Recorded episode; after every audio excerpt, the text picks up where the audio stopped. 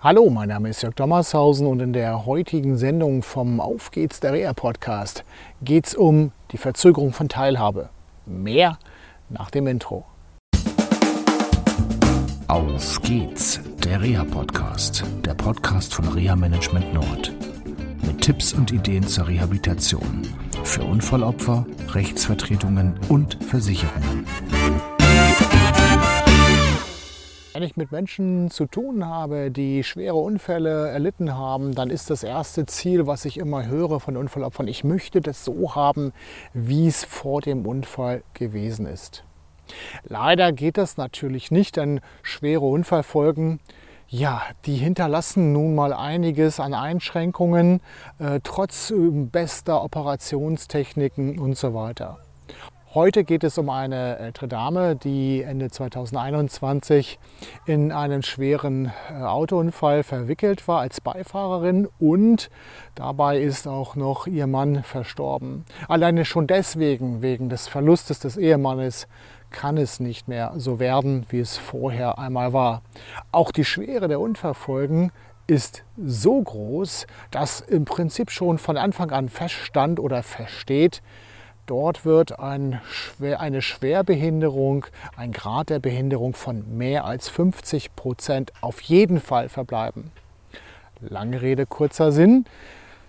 Die Angehörigen haben die Begleitung ihrer ja, Mutter, Schwiegermutter übernommen, haben viele Dinge geregelt, die so mit Behörden zu tun hat. Und so haben wir zum Beispiel auch uns gemeinsam darum gekümmert, dass sofort ein Antrag auf Feststellung einer Schwerbehinderung beim zuständigen Versorgungsamt gestellt wird.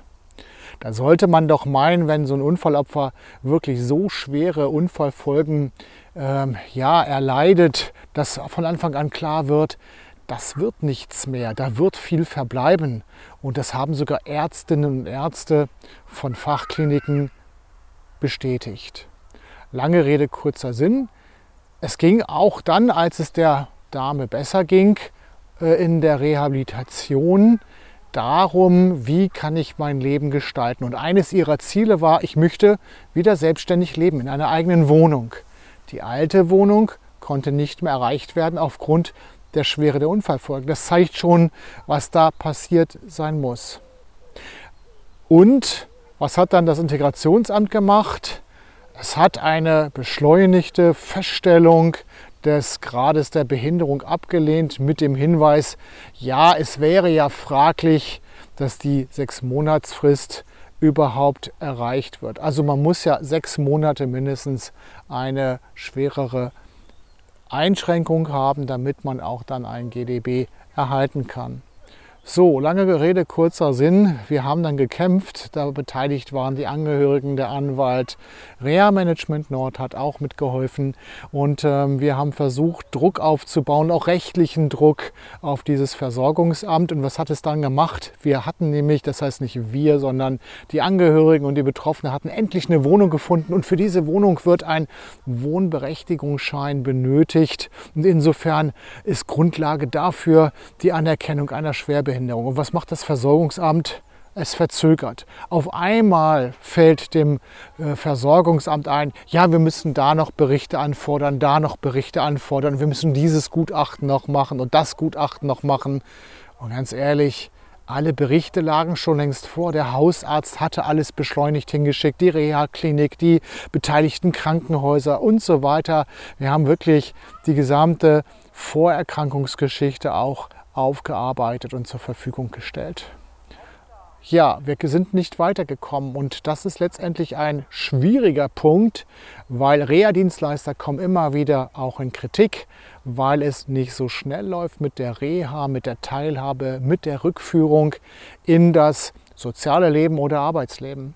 Aber dies ist ein Beispiel dafür, wie Ämter sowas verhindern. Denn lange Rede, kurzer Sinn, die Wohnung, die zur Verfügung stand, wurde anderweitig vergeben und die Familie musste sich auf die Suche machen, eine neue Wohnung zu finden. Und in der heutigen Zeit ist das sehr, sehr schwer. Letztendlich ist es so, dass dann das Versorgungsamt ja, Monate nach der sechs Monatsfrist endlich dann mal feststellte, ja, wir haben ein GDB von 70. Aha, das hatten wir schon von vornherein uns gedacht.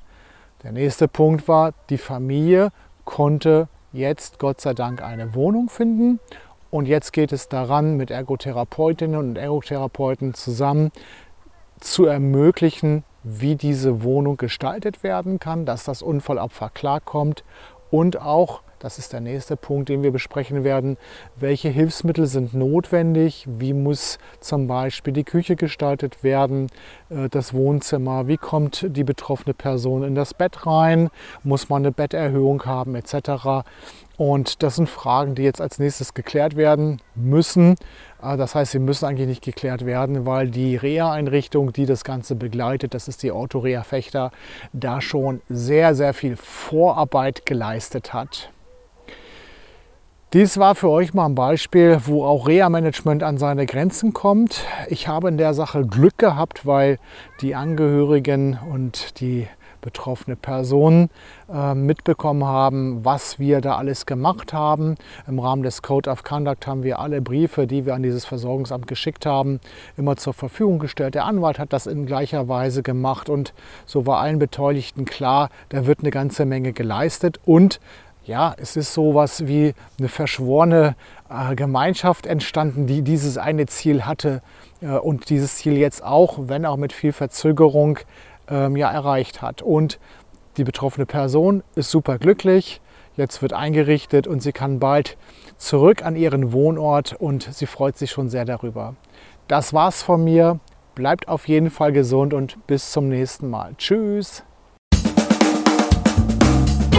Das war eine Folge von Auf geht's, der Reha-Podcast, eine Produktion von Reha Management Nord.